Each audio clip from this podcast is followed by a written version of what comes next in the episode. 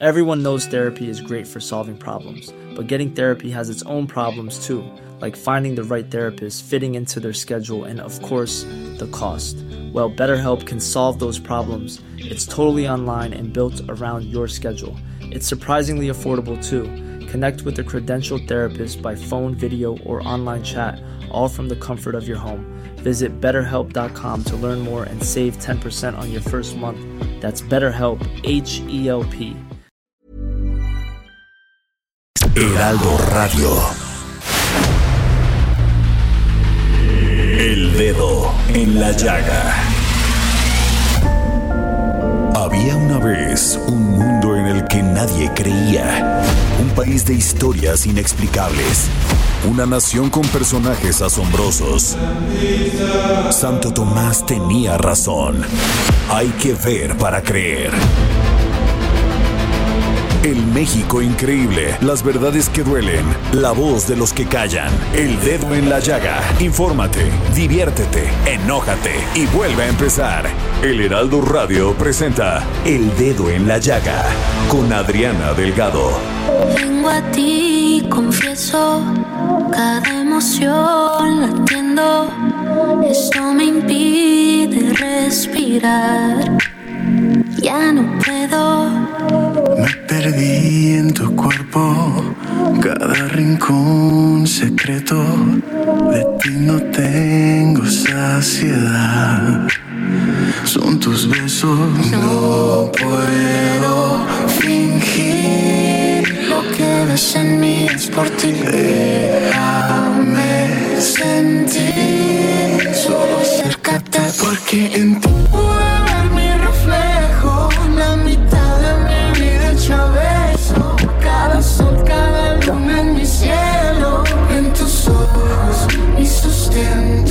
buenas tardes, Jorge Sandoval. Te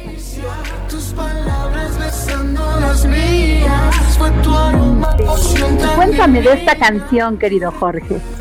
Adriana Delgado, muy buenas tardes. Esto es el dedo en la llaga de Adriana Delgado y me da mucho gusto saludarte, Adriana. Fíjate que estamos escuchando Recuerdo con Ricky Martin y Carla Morrison. Es una canción, pues de verdad, muy, muy, muy, muy, muy padre, mi querida Adriana. Esta canción, pues, le significó un reto creativo tanto para Ricky como para Carla por la pandemia en la que es, por la que atravesamos y se realizó esto en cumplimiento con las medidas del distanciamiento físico mientras que Ricky Martin trabajó desde Los Ángeles y Carla Morrison desde París, cosas que permite la tecnología Adriana Delgado. Así es, y la canción es divina, las dos voces son, aquí suenan así como apasionadas, pero como poquito a poquito, Jorge. y es que yo ya quiero que sea viernes, ¿qué tal? Pues ya casi y ya todos estamos esperando el banderazo para el fin de semana, Adriana Oye, Delgado. bueno, pero los fines de semana pues son igual que los otros días, lo que pasa es que pues tenemos un poquito más de tiempo, aunque en, en estos momentos pues no podemos convivir con todas las personas que amamos como quisiéramos, pero pues hay que echarle ganas a la vida, ganas al, al, al alma, ganas al, a todo, a todo, Jorge, porque finalmente vida, nada más una. Oye, Jorge, y cuéntame, porque tenemos un invitado súper especial y yo sí quiero que vayamos con él.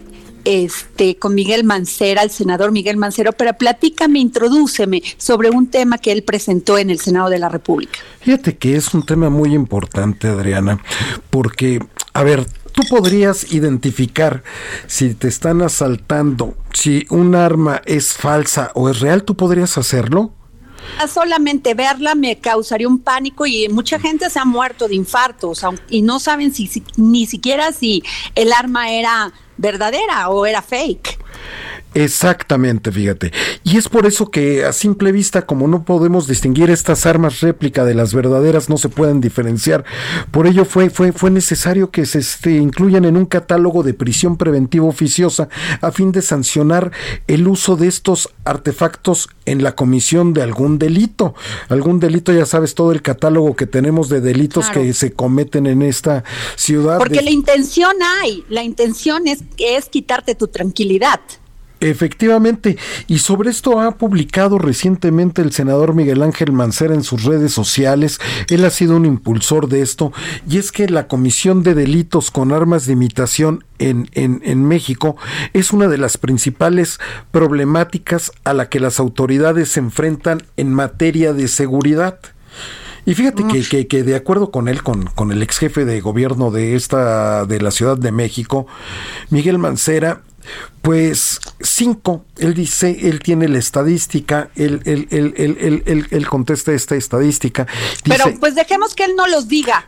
¿No? ¿Ya está en la eh, línea? Todavía no, estamos esperando que, que, que, se contacte. Este, Pues es muy interesante, Jorge, porque este, porque la intención existe, o sea, tú no sabes si es una arma de verdad y mucha gente, pues, ¿qué te puede pasar después de un susto, aunque no haya detonado un arma? Pues eh, inmediatamente pues te puede dar un infarto, un derrame cerebral, o sea, son muchas las consecuencias aunque no haya entrado una bala en tu cuerpo. Efectivamente, así es. Y, qué bueno que está configurado, o sea, que ese sea, ya se, se tipifique como un delito y que no salgan, que no salgan porque digan que era de juguete. Que sea prisión preventiva, las medidas cautelares, que sea prisión preventiva oficiosa. Tienes toda la razón, porque fíjate que, que, en estas estadísticas, pues cinco de cada diez robos, pues los cometían los, los, los malosos con estas armas réplica. Y, y, ¿sabes por qué, Adriana Delgado? ¿Por qué? Para poderle dar la hacer, tomar la ruta de la, puerta, giratoria. Exactamente. Claro, a ver, pero platícale al, a nuestra a nuestros radioescuchas qué es una puerta giratoria.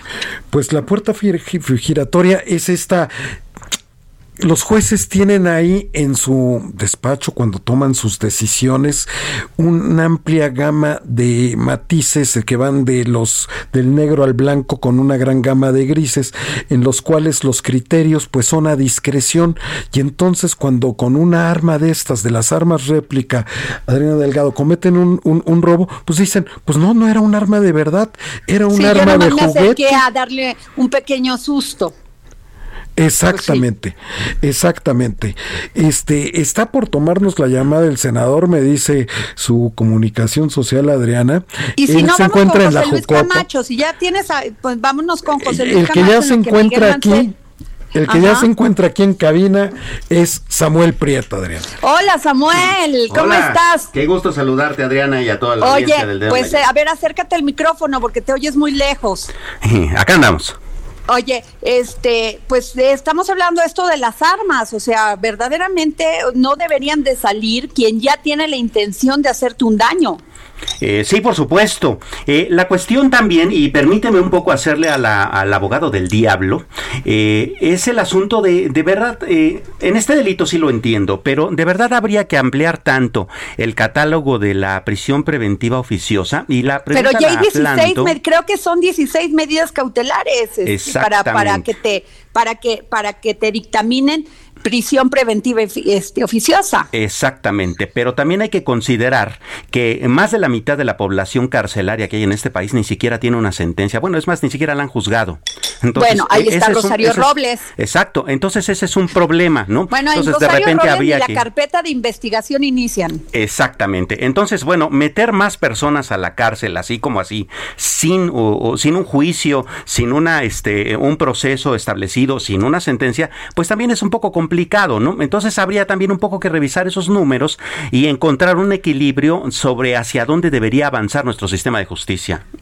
Así, totalmente de acuerdo que ah, últimamente, pues este, digo, yo respeto mucho al ministro Saldívar, al ministro presidente, pero el Poder Judicial se está haciendo, se, está viendo mal en estos días, ¿no? Porque estos acuerdos que todavía no logramos entender y que yo pienso como las demás personas, como las personas de a pie, este, eh, tú haces, cometes un delito y debes de confiar en que la justicia precisamente va a hacer eso, justicia.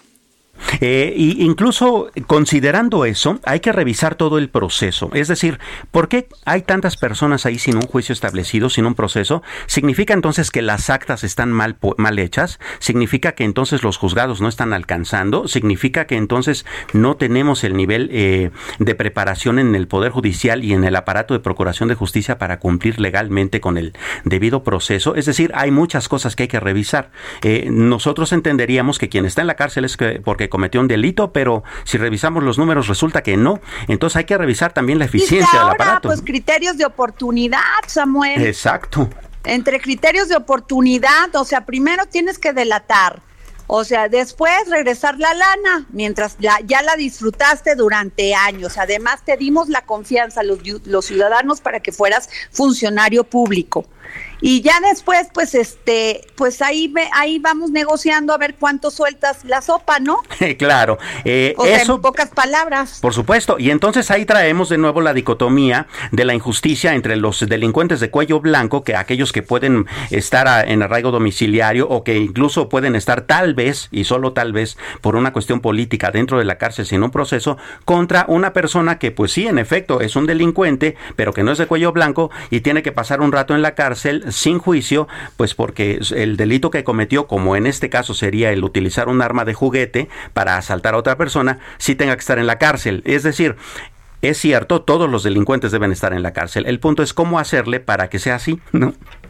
Así es, y bueno, ojalá, porque también eh, tanta población este, en las cárceles ni tenemos el sistema penitenciario, porque también ahí a las pruebas me remito, que dejan salir a unos y dejan entrar a otros estando en la cárcel y además de máxima seguridad. Y todavía aunado, metes, este, salen los que deberían de estar y se quedan los que no, porque pues no tienen para pagar buenos abogados. Ese, ese es un eh, punto bien importante, ¿no? Eh, entonces, ¿están todos los que son adentro? Es, ¿Están todos los que son afuera? Eh, esa es la gran pregunta, ¿no? Y esa pregunta pasa desde la persona que, que comete un atraco a otra persona con todas las implicaciones a su integridad física y a su salud por el simple hecho de usar un arma de juguete, hasta un gran delincuente de cuello blanco a quien habrá que estarle comprobando las cosas, ¿no? Claro, oye, Samuel, pero hoy tenemos un gran invitado también y déjame decirte que vamos a hablar de la recuperación económica en nuestro país. Es un tema que a todos nos preocupa porque pues nos agarró, yo no digo que México tenga la culpa y tampoco este gobierno, porque finalmente agarró este, este, este país con, una con unos problemas económicos, con malas políticas económicas desde hace muchos años, pero sí quiero decirte que tenemos a un gran invitado y que este, pues me da muchísimo gusto que nos vaya a recibir la llamada para el dedo en la. Te te voy a platicar de él, es Gabriel Llorio González, porque mucha gente nada más pasamos rápido y le damos la voz al, al funcionario, pero no platicamos a quienes tenemos, claro. pues este, eh, administrando este país. Y te voy a platicar. Gabriel Llorio González es licenciado en Economía por el Instituto Tecnológico de Estudios Superiores de Monterrey, Campus Monterrey. Cuenta con una maestría en Economía por el Colegio de México y otra en Gestión de Políticas Públicas por la Universidad de Georgetown de Políticas Públicas. Gabriel Llorio se desempeñó como titular de la Unidad de Crédito Público y encargado de la Unidad de Asuntos Internacionales de Hacienda de diciembre del 2018 hasta agosto del 2019.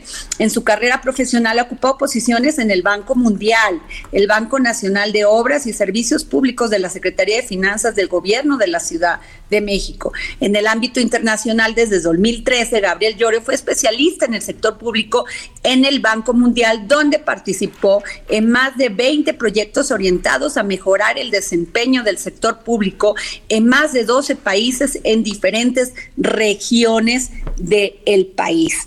Y es, a mí me da mucho gusto, este Jorge, nos avisas cuando ya tengamos al subsecretario en la línea, este Samuel, que, este, que, que, tengamos de este nivel de funcionarios, porque luego no los conoces y no sabes, pues que que este pues no no quiere, o sea, no explicas y, y entonces nos tomamos como muy así a la, ay, pues dijo esto, pero, pero no es cierto, no, son especialistas en su materia. Ese es exactamente el punto. De repente nos perdemos un poquito en el discurso político, ¿no? En el que, a ver qué dijo el, el, funcionario, o a ver qué dijo el, el, presidente, o a ver quién dijo el secretario, a ver, ¿no? Pero y de repente se vuelve un discurso político y entonces entramos a la dinámica de, de, del, de la favor y en contra, del Chairo y el Fifi, etcétera. Pero entrevistar a un funcionario como Gabriel Llorio es de otro nivel, porque él es un técnico. Él Ahora, no, la, ¿no? la tiene fácil la Hacienda. Por supuesto. Este, este, tú lo sabes, tú nos has dado esas cifras. Así es. Eh, y, lo importante es que él, él tenga los, lo, digamos, eh, todo el, andamiaje necesario para poder andar en esos eh, caminos tan sinuosos, ¿no? Justamente toda esa trayectoria de la que acabas de contar es una garantía importante de que él conoce varias cosas. Primero, cómo se maneja una administración pública profesionalmente, cómo se ve desde el punto de vista de los organismos internacionales, cómo se ve desde la iniciativa privada y juntar esos tres factores es bien importante para la recuperación en este momento del país, ¿no? Eh, por ejemplo, estamos en discusiones tan importantes eh, como, por ejemplo, si vamos o no a adquirir deuda, aunque nuestra deuda se va a hacer más grande, si eso va a, pegarle, por ejemplo, a nuestra calificación soberana y eso entonces permita que tengamos menos bonos internacionales, eh, pero por otro lado, las tasas de interés podrían ayudarnos o no, pero por otro lado, la inflación, pero por otro lado, una serie de factores, ¿no? Y una gran discusión que se ha estado dando en estos meses es si eh, el gobierno debería eh, eh, generar todavía más planes de apoyo y de estímulo fiscal para las empresas, sobre todo las grandes. Que bueno, ha sido la gran queja de los empresarios, ¿eh? Exactamente. Entonces, de repente, preguntarle al, al subsecretario Llorio, que es un técnico y un especialista en el tema, cuál es el enfoque de la política pública, seguramente nos echará mucha luz sobre hacia dónde tendríamos que marchar, ¿no? Así es, y, fíjate, no sé, Samuel, si viste que Arturo Herrera publicó el domingo pasado un artículo en el Washington Post en el que establece que el ritmo de la recuperación económica está determinado por la llegada de una vacuna contra el COVID-19. Dadas las proyecciones, lo que podría haber hacer una posible, podría estar disponible en América Latina y además en Ayer tuviste este anuncio que hizo AstraZeneca junto con la Fundación Slim y con la Universidad de Oxford. Oye, sí, entonces falta nada más que la FAA este, dé luz verde a que funciona o no esta vacuna y bueno, pues a darle para adelante, ¿no? Serían por lo menos 220 mil este, millones de, dosis que podrían ser muy importantes para que no solo México, sino toda América Latina quede por lo menos primariamente inmunizada y podamos entonces eh, eh, empezar ahora sí a planear con números, cifras fríos cuál sería la recuperación. Creo que ya tenemos al subsecretario de Hacienda, el, el eh, ya, ya tenemos a Gabriel Llorio. Gabriel Llorio González. Ay, muy buenas tardes, subsecretario, ¿cómo está? ¿Qué tal? Muy buenas tardes, muy bien, muy bien, muchas gracias. Oiga, ya nos llevamos medio programa hablando de su currículum. Muchas gracias. Y no acabamos, señor subsecretario. Sí. Oiga, nos da mucha confianza porque eso nos dice que es usted un profesional de las finanzas, porque cuando entra, entramos a un programa de radio, vamos directo a preguntarles y querer saber todo, pero nunca eh, decimos quién es la persona, porque también pues eso es bien importante. Y, estaba hablando con Samuel de este, de este artículo que, que, que publicó el secretario de Hacienda, Arturo Herrera, en el Washington Post, que establece el ritmo de la recuperación económica que está determinado en la llegada de una vacuna. Pues ayer anunció el gobierno federal que ya muy próximo ¿Qué nos puede decir eso y también de cómo... Ah, no, no, muchas gracias por la pregunta y muchas gracias también por la por la presentación.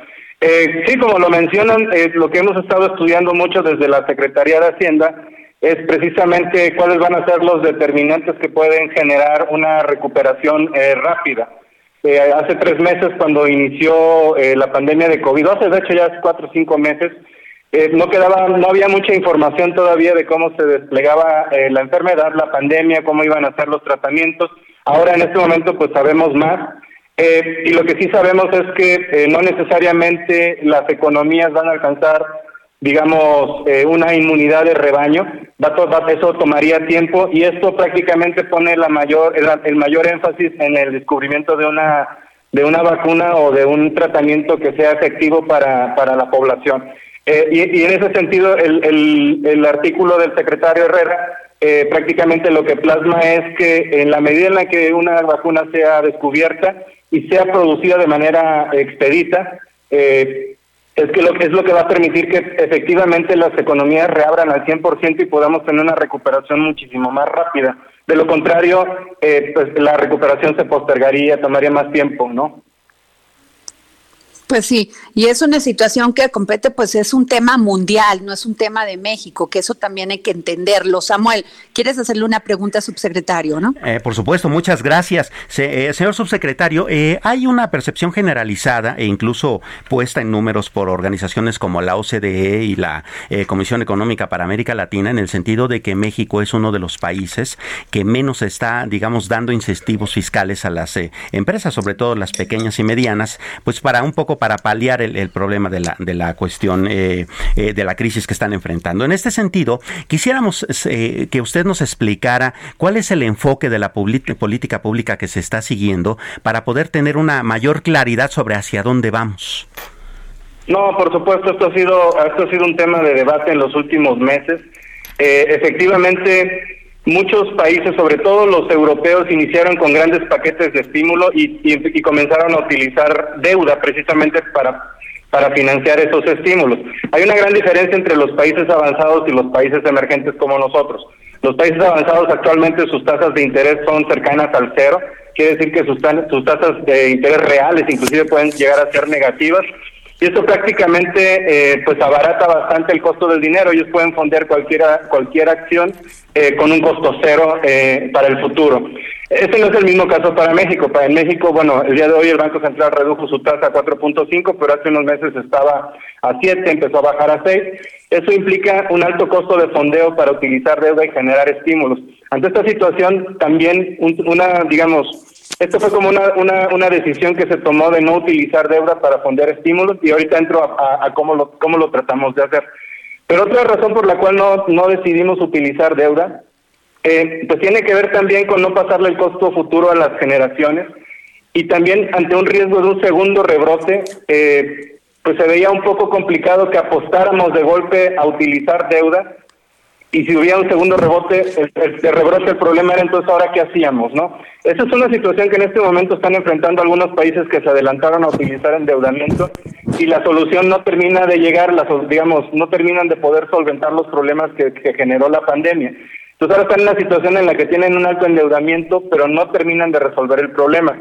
Nosotros ya empezamos a reabrir la, la, economía, existe probablemente, obviamente hay un riesgo ahí este, latente de que podría haber un rebrote no solo en México, sino en otros países, eh, y, queremos guardar esa, digamos, esa carta hasta el final. Ahora, ¿qué se ha hecho desde la Secretaría de Hacienda y mejor dicho desde el Gobierno de México? Eh, hemos hecho 61 medidas para poder eh, enfrentar el COVID. Estas medidas no, tienen, no necesariamente tienen que ver con el presupuesto y, aquí me gustaría ser muy enfático, no todo tiene que ver con, el presupuesto. Por ejemplo, una de las medidas que hicimos de inmediatamente fue hacer una, digamos, una relajación regulatoria de, de lo que se le requiere a los bancos con respecto a, a las carteras vencidas. ¿Esto qué significa? Que preveímos que algunas empresas probablemente iban a tener un problema de flujo y no iban a poder pagar sus deudas. Si no las pagan iba a ser cartera vencida y si, entraban en cartera vencida se iban a buró y entonces íbamos a generar un problema mayor. Relajamos esa regulación inmediatamente para que pudieran reestructurar sus créditos y no pagar durante seis meses. Digamos, ya estamos cerca de que se acaben esos seis meses, probablemente vamos a tener que tener otro tipo de medidas regulatorias, pero eso les permitió a estas empresas no pagar eh, esos créditos durante esos seis meses y postergar el pago y, beneficiarse, digamos, o no afectar su flujo de efectivo. Entonces, hemos hecho 61 este, medidas, son, son medidas que son regulatorias, algunas tienen que ver con un tipo de transferencias, otros son los créditos que para el bienestar que se distribuyeron, algunas otras sí tienen que ver con garantías, otras están conectadas con el paquete de estímulos del Banco Central. Entonces, eh, aunque fiscalmente pareciera que, que hemos hecho muy poco, en realidad eh, hemos hecho bastante en, en cuestión de, ampliar los plazos regulatorios y de generar flexibilidad a las empresas para que puedan enfrentar esta, esta situación, incluyendo a los bancos también. Pues muchísimas gracias, subsecretario. Nos dicen que anda súper ocupadísimo, pero sí lo quiero yo invitar para que nos hable de las afores en otro, en otro espacio del programa, este día, eh, en los días que vienen, para que este, pueda estar con nosotros. Y muchísimas gracias, Gabriel Llorio, por habernos tomado la llamada para el dedo en la llaga. No, por supuesto, les acepto la invitación y estamos eh, ocupados ahorita haciendo el paquete para el 2021, pero este, con gusto con gusto, cuando me invitan a hablar a Flores, de los Afores, ahí estaré. Muchas gracias. Gracias, muy amable. Pues así fue, aquí tuvimos al subsecretario de Hacienda, Gabriel Llorio. Samuel, muy interesante lo que nos dijo. Absolutamente, absolutamente. Nos vamos a un corte y regresamos.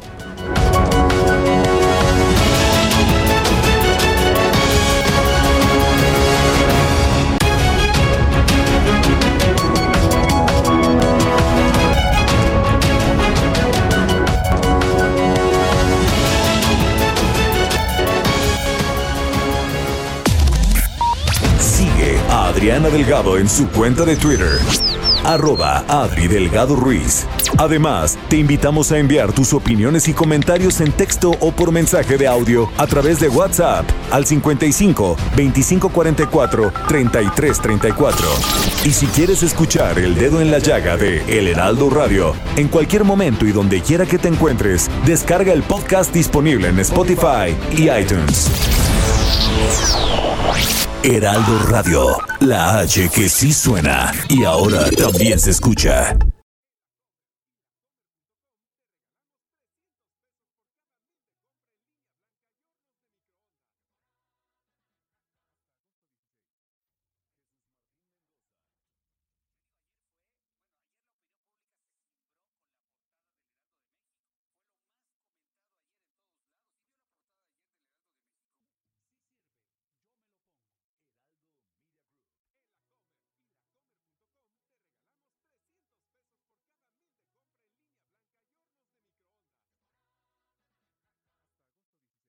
Heraldo Radio. Y estos son los sustos de la semana. Los sustos de la semana.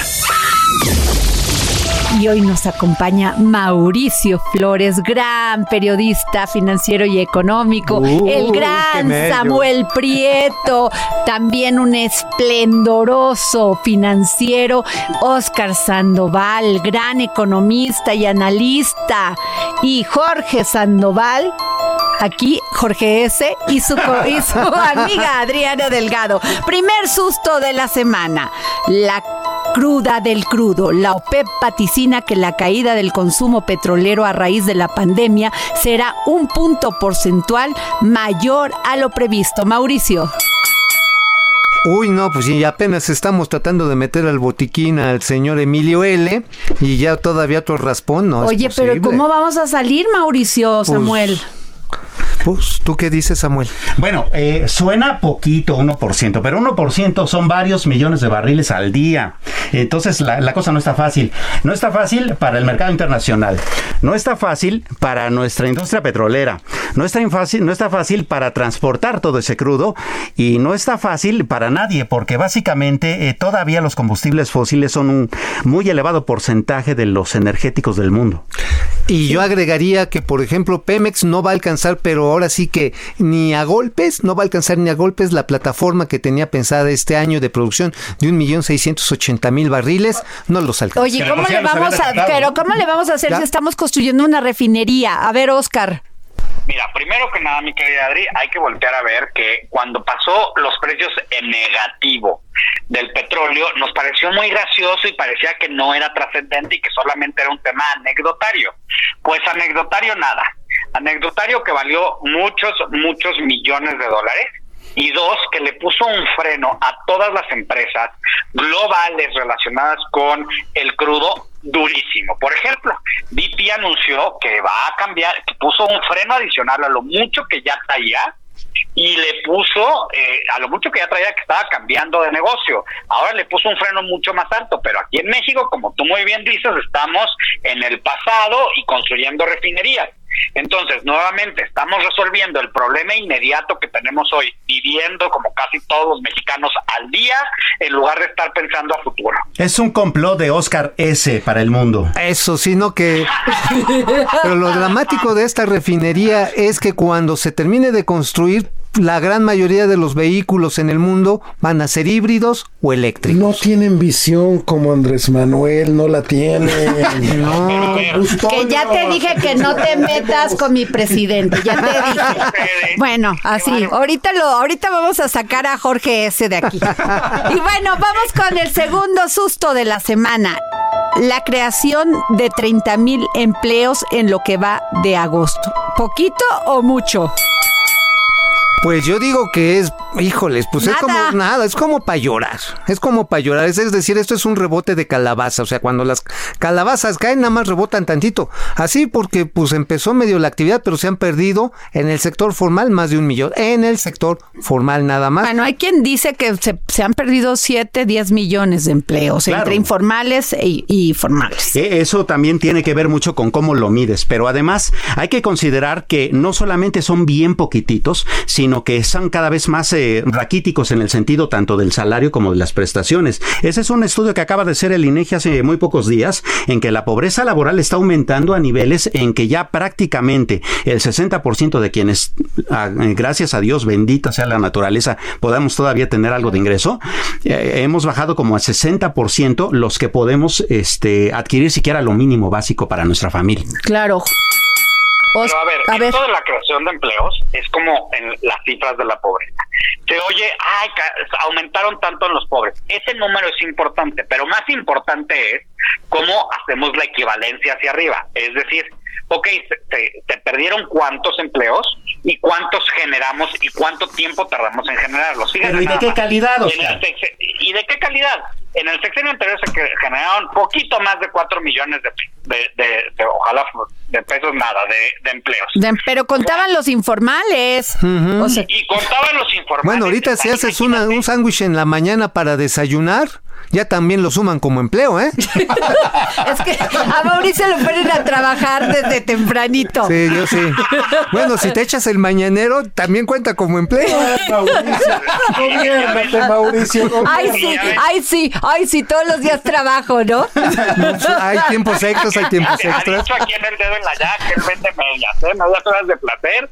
Así que ya saben por dónde también él crea empleo, ¿eh? Oye, pero bueno, o sea, el tema es que el tema del, em- del desempleo en México es, estamos en crisis, además, el poder adquisitivo cada día peor.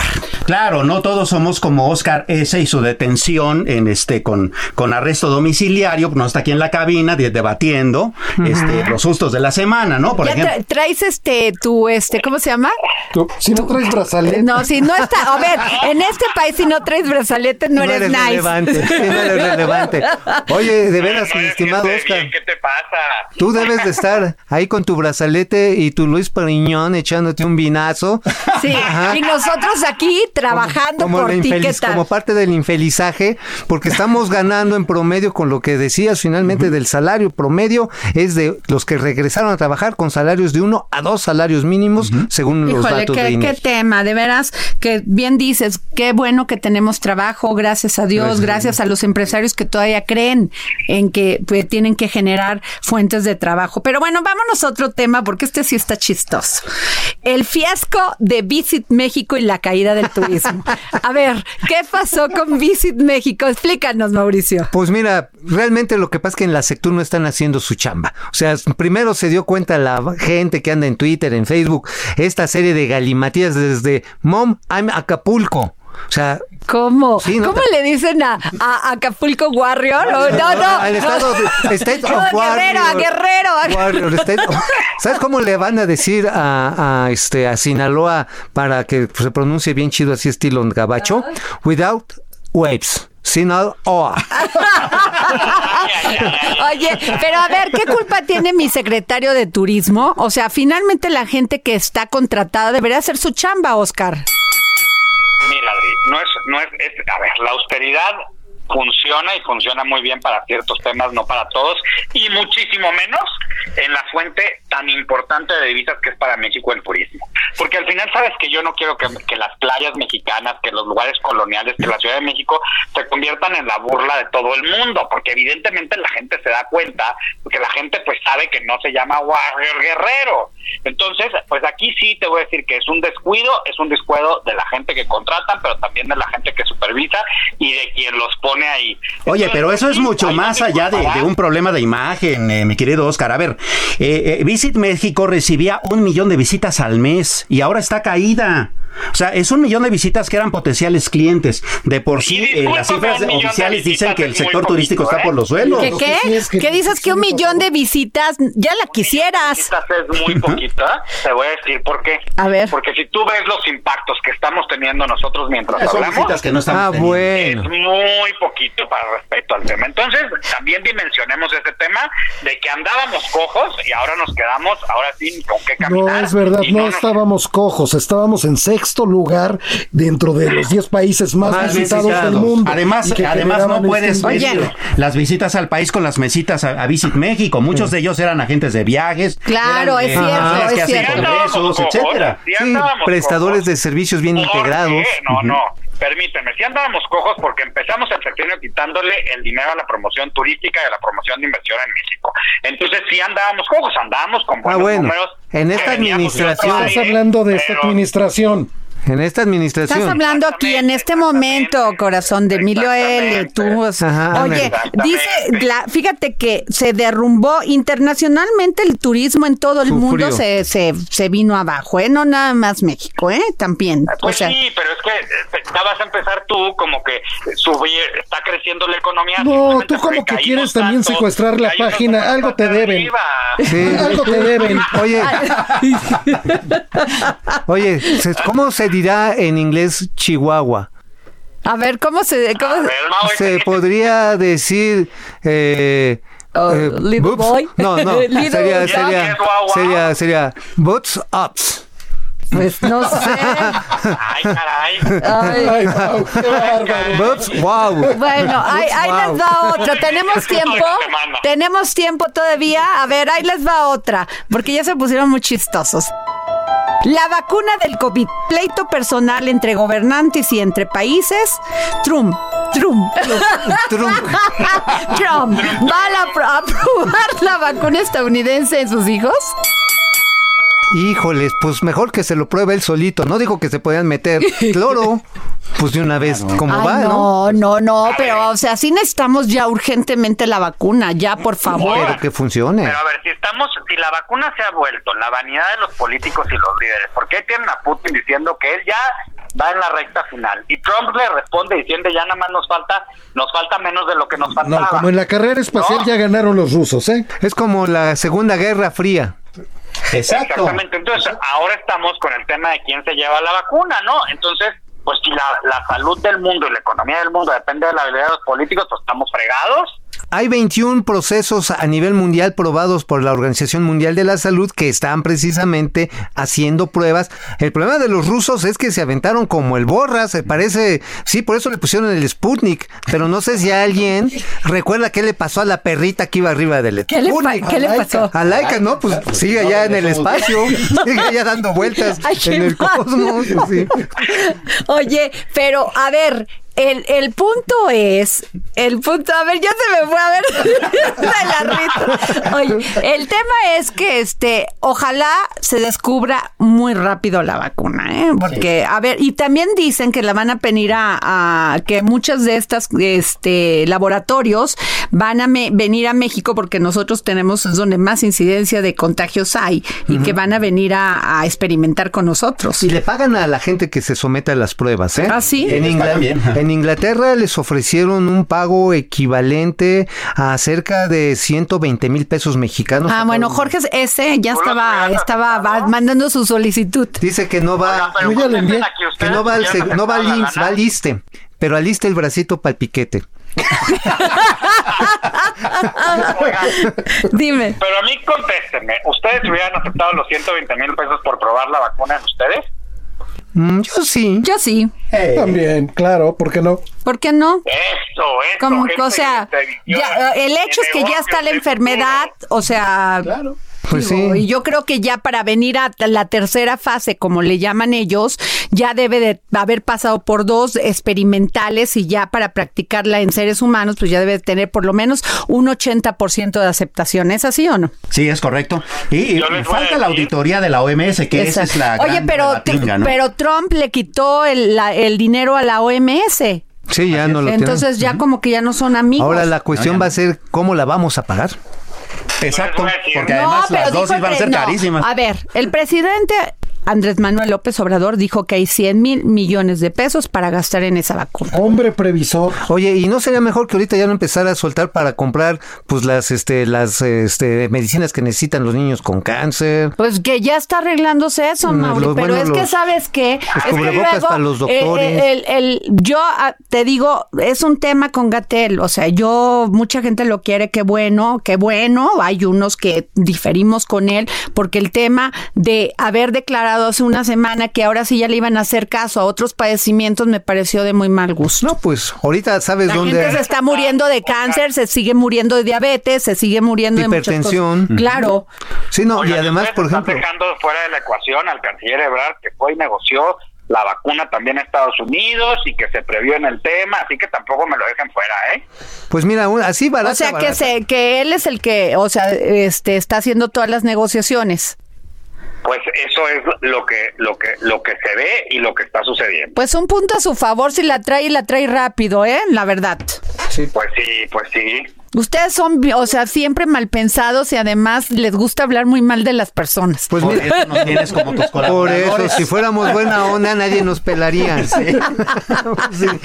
Por eso el presidente no los quiere. Híjoles, pues yo Por creo que eso- sí, pero por pero eso por eso me habla lee, más de la por eso me lee. Dice, a ver qué trae el desgraciado. Bueno, este pasamos a otro punto y a otro susto de la semana. Desaparece la subsecretaría de Comunicaciones y Desarrollo Tecnológico. Oye, sí retroceso. Pero existía.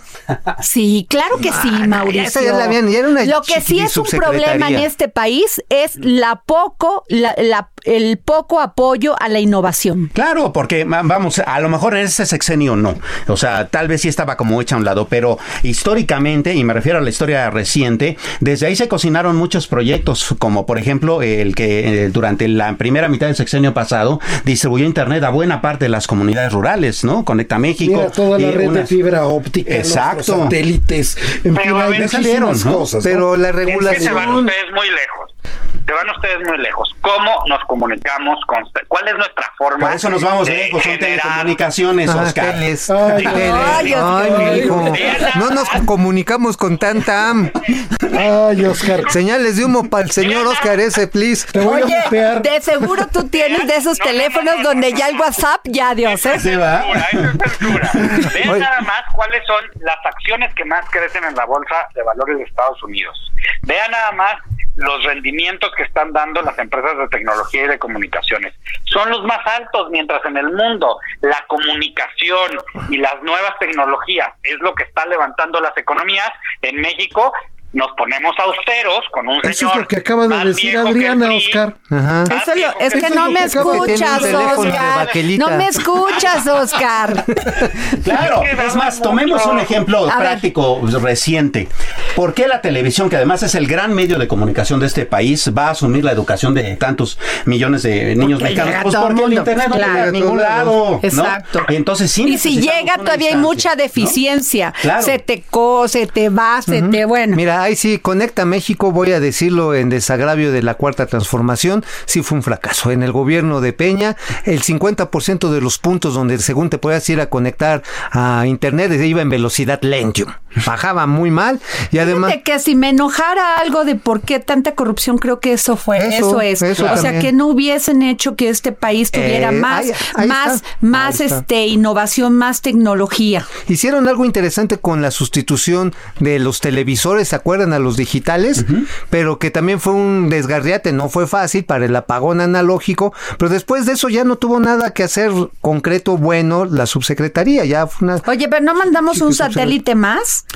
Pues sí, pero en uno, pero un otro no, como no, Chinampina. Pero Adriana, la innovación, eso es a lo que hay que apostar, lo único que saca adelante los países. Realmente, o sea, no es posible que ahorita, y ese no es un problema de la Secretaría de Educación Pública, con todo respeto, o sea, tampoco que hayamos tenido COVID, porque ahí también, o sea, dicen, es que la Secretaría de Educación, no, ese no es un, no es un tema de esa Secretaría, es el tema de que no invertimos en tecnología, de que no invertimos en este en innovación. No, pero tenemos trapiches. Pues hubiera sido mucho más fácil nombrar a alguien competente y que esté verdaderamente comprometido con México y moral que desaparecer una subsecretaría simplemente porque no ha dado resultados en el pasado. Pero, para qué, ¿por qué no desaparecerla si no funciona? A lo mejor esa también la va a ocupar otra subsecretaría que además tenga las mismas funciones. ¿Por qué no, eh? O alianzas público-privadas, que es donde finalmente hace falta. Como le hacen en los países avanzados. Claro, lo que había dicho el secretario de Comunicaciones cuando dio el anuncio es que esas funciones se iban a repartir en diversas instancias del gobierno. Eh, y eso siempre presenta el cuestionamiento de si pulverizar una función tan importante sea bueno. ¿No? Es decir, que cada quien se traiga su, computadora o si cada quien se va a traer. Pero a ver, a ver, ¿no? se me pongan fifis. A ver, si Cristóbal Colón llegó a América sin GPS, oigan, ¿acaso los héroes que nos dieron patria necesitaron que le mandara el Curi un WhatsApp a la corregidora? Sigue pensando así, sigue pensando así y, o Imagínate, corregidora, ya vienen los españoles, punto. Vamos a ver, Mauricio piensa como el presidente López Obrador cuando dijo que no necesitábamos computadoras y que mejor cada quien hay Ay, nunca ha dicho eso el presidente Oscar Sandoval, no digas una cosa que no es. eso lo dijo. no lo dijo. Ah, si el presidente piensa que la tecnología no es el camino, pues qué esperanza de una subsecretaría que se debería encargar de desarrollar las comunicaciones y el desarrollo tecnológico del país. Así de fácil. A ver, nada más te digo esto, Oscar. Si se construyó la gran pirámide de Tenochtitlan sin computadoras, nada más fue viendo cómo andaba el sol y la luna. Ay, ¿saben qué? Ya me voy, ya nos vamos. Acabaron los sustos de la semana por hoy. Nos vemos mañana. Muchas gracias por estar aquí con nosotros. El dedo en la llaga con Adriana Delgado.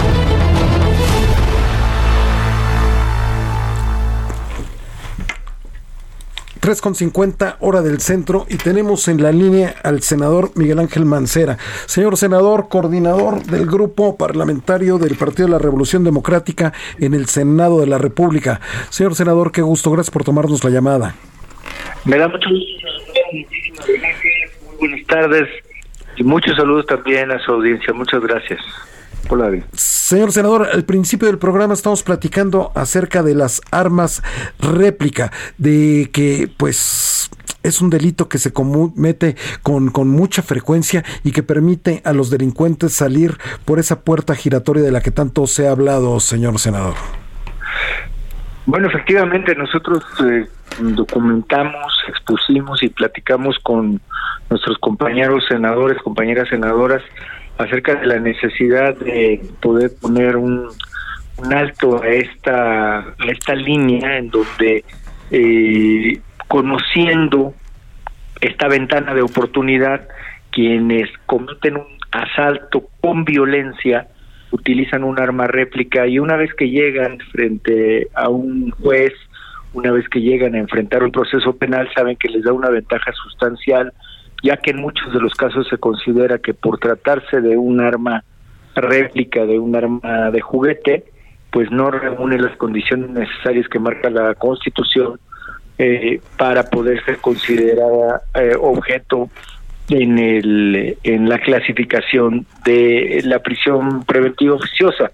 y lo que se planteó y lo que se aprobó en el Pleno del Senado de la República fue una edición eh, en el Código Nacional de Procedimientos Penales para que cuando estos delitos violentos se cometan utilizando un arma con las características de un arma de fuego, también sean objeto de esa prisión preventiva oficiosa. Eh, señor senador, buenas tardes. Eh, preguntarle únicamente nada más desde el punto de vista del abogado del diablo. Es una cuestión que tiene que ver con, eh, se está ampliando muy rápidamente el catálogo de delitos con prisión preventiva oficiosa. ¿Realmente funcionará? Mira, yo creo que el quit está en que la parte dura en que los delitos que, causan el mayor daño social sean los que se puedan combatir. Eh, creo que eh, hubo una salida masiva y eso está documentado de prisión de muchos de los delitos eh, que verdaderamente tenían y, causaban y causaron un daño social eh, grave. Y, bueno, pues eso generó un incremento muy rápido de, esos índices. documentado más de 40 mil personas a nivel nacional. Entonces, lo que ahora se hizo, lo que ahora se hizo fue simplemente cumplir con un artículo transitorio que obligaba al Congreso a legislar en el Código Nacional de Procedimientos Penales los delitos que habían sido ya ampliados en, la propia Constitución en el artículo 19. Entonces, eso se tenía que hacer porque de no realizarlo, estábamos dando pauta a dos interpretaciones que incluso generaron contradicción de tesis que tuvo que llegar a la Suprema Corte de Justicia y la Suprema Corte de Justicia de la Nación resolvió que era indispensable que se legislara para poder cumplir con el segundo transitorio y que fuera eficaz y no se contraviniera el principio de exacta aplicación de la ley.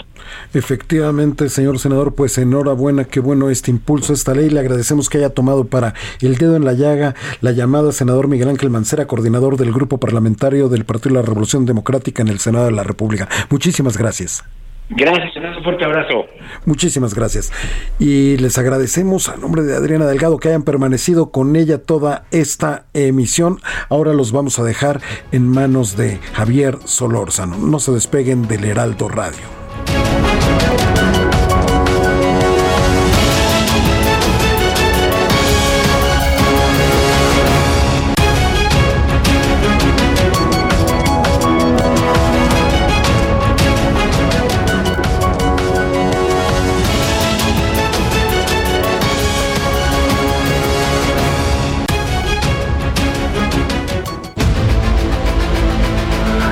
Heraldo Radio presentó El Dedo en la Llaga con Adriana Delgado. Heraldo Radio, la HCL se comparte, se ve y ahora también se escucha.